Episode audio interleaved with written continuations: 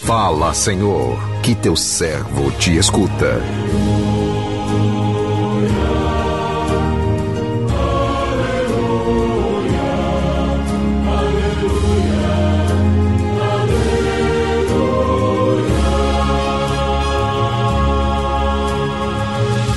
O Senhor esteja convosco, Ele está no meio de nós.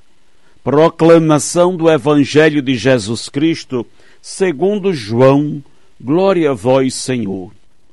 Naquele tempo, Jesus ergueu os olhos ao céu e rezou, dizendo: Pai Santo, eu não te rogo somente por eles, mas também por aqueles que vão crer em mim pela Sua palavra para que todos sejam um, como tu, Pai, estás em mim e eu em ti, e para que eles estejam em nós, a fim de que o mundo creia que tu me enviaste. Eu dei-lhes a glória que tu me deste, para que eles sejam um como nós somos um, eu neles e tu em mim, para que assim ele chegue à unidade perfeita e o mundo reconheça que tu me enviaste e os amaste como me amaste a mim. Pai, aqueles que me deste, quero que estejam comigo onde eu estiver, para que eles contemplem a minha glória. Glória que tu me deste porque me amaste antes da fundação do universo. Pai justo, o mundo não te conheceu, mas eu te conheci, e estes também conheceram que tu me enviaste. Eu lhes fiz conhecer o teu nome e o tornarei conhecido ainda mais, para que o amor com que me amaste esteja neles e eu mesmo esteja neles. Palavra da salvação. Glória a vós, Senhor.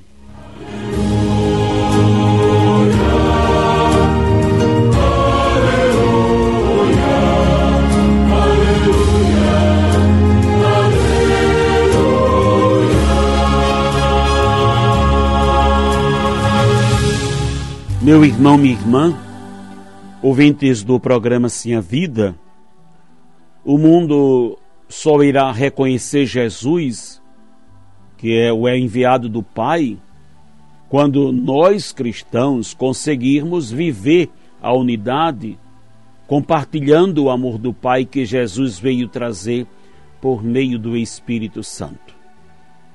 A melhor maneira de darmos testemunho de que realmente cremos em Jesus Cristo e que Ele é o nosso Senhor, é viver a unidade nos relacionamentos. A unidade é expressão da verdade do Pai e prova a nossa humildade. Da unidade com Cristo parte todo o entendimento, compreensão que precisamos viver nas nossas relações com os irmãos. Por isso é que no Evangelho Jesus roga pela unidade dos cristãos, desde os apóstolos até nós que acreditamos na Sua palavra. A unidade entre os seus filhos é desejo do coração do Pai. Na maioria das vezes, nós pedimos ao Senhor saúde, riqueza, prosperidade, sucesso profissional, mas de fato nós deveríamos implorar pela unidade nos nossos vínculos interpessoais, em família, em comunidade, no mundo. Podemos ser diferentes uns dos outros, podemos ter ideias e opiniões diversas, entretanto, precisamos ser iguais na mentalidade do amor. A perfeita unidade dá-se entre o Pai e o Filho porque ela é gerada no amor que é o Espírito Santo, formando assim a Santíssima Trindade. O Espírito Santo é quem opera em nós, faz milagres de reconciliação e amor.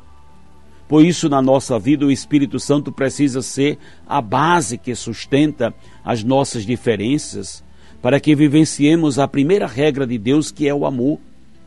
Para você, o que é amar. Né? Como queremos que o mundo creia em Jesus? Como? É o sonho. Tenho certeza que nós queremos um mundo transformado, queremos um mundo onde a palavra de Deus possa reinar. E como o mundo há de crer em Jesus, se não pelo testemunho daqueles que creem? Testemunho de vida, de amor, de unidade? Quando olhamos para Jesus, nele há um testemunho nítido de amor e comunhão entre eles e o Pai, entre o Filho e o Pai, há uma comunhão sublime e sagrada, testemunhada em todas as ações do Filho, porque ele não faz nada se não for no Pai, porque o Pai está no Filho e o Filho no Pai. Que beleza é a comunhão, a união e o amor que os une. Jesus está rogando, orando, clamando ao coração do Pai por nós que cremos nele, para que possamos dar o testemunho de amor e unidade. Precisamos ter os pés no chão, saber que falar de Jesus muitos falam, mas testemunhar o amor dele são poucos, porque temos de testemunhá-lo no amor e na unidade.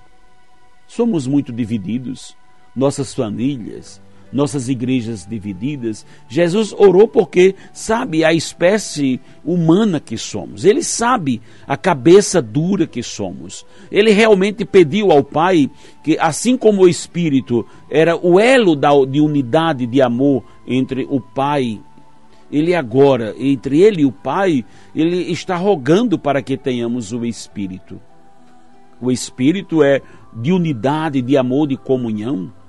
Sei que muitos querem apenas usá-lo para o seu próprio proveito, para as suas próprias verdades, em favor de suas convicções.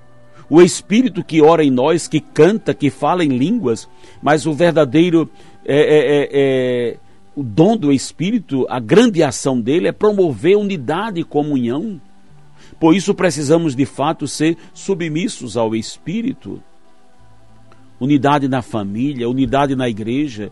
Não estamos falando de uniformidade, estamos falando dessa graça, dessa diversidade de pensamentos, de vivências, de experiências, porque toda diversidade é uma riqueza. Agora, quando a diversidade parte da agressividade, não é do espírito, mas mundana, diabólica, estamos deixando que nossas diversidades de opiniões, de visões, tornem-se verdadeiras divisões no meio de nós tornem-se chagas no corpo de Cristo, estamos divididos.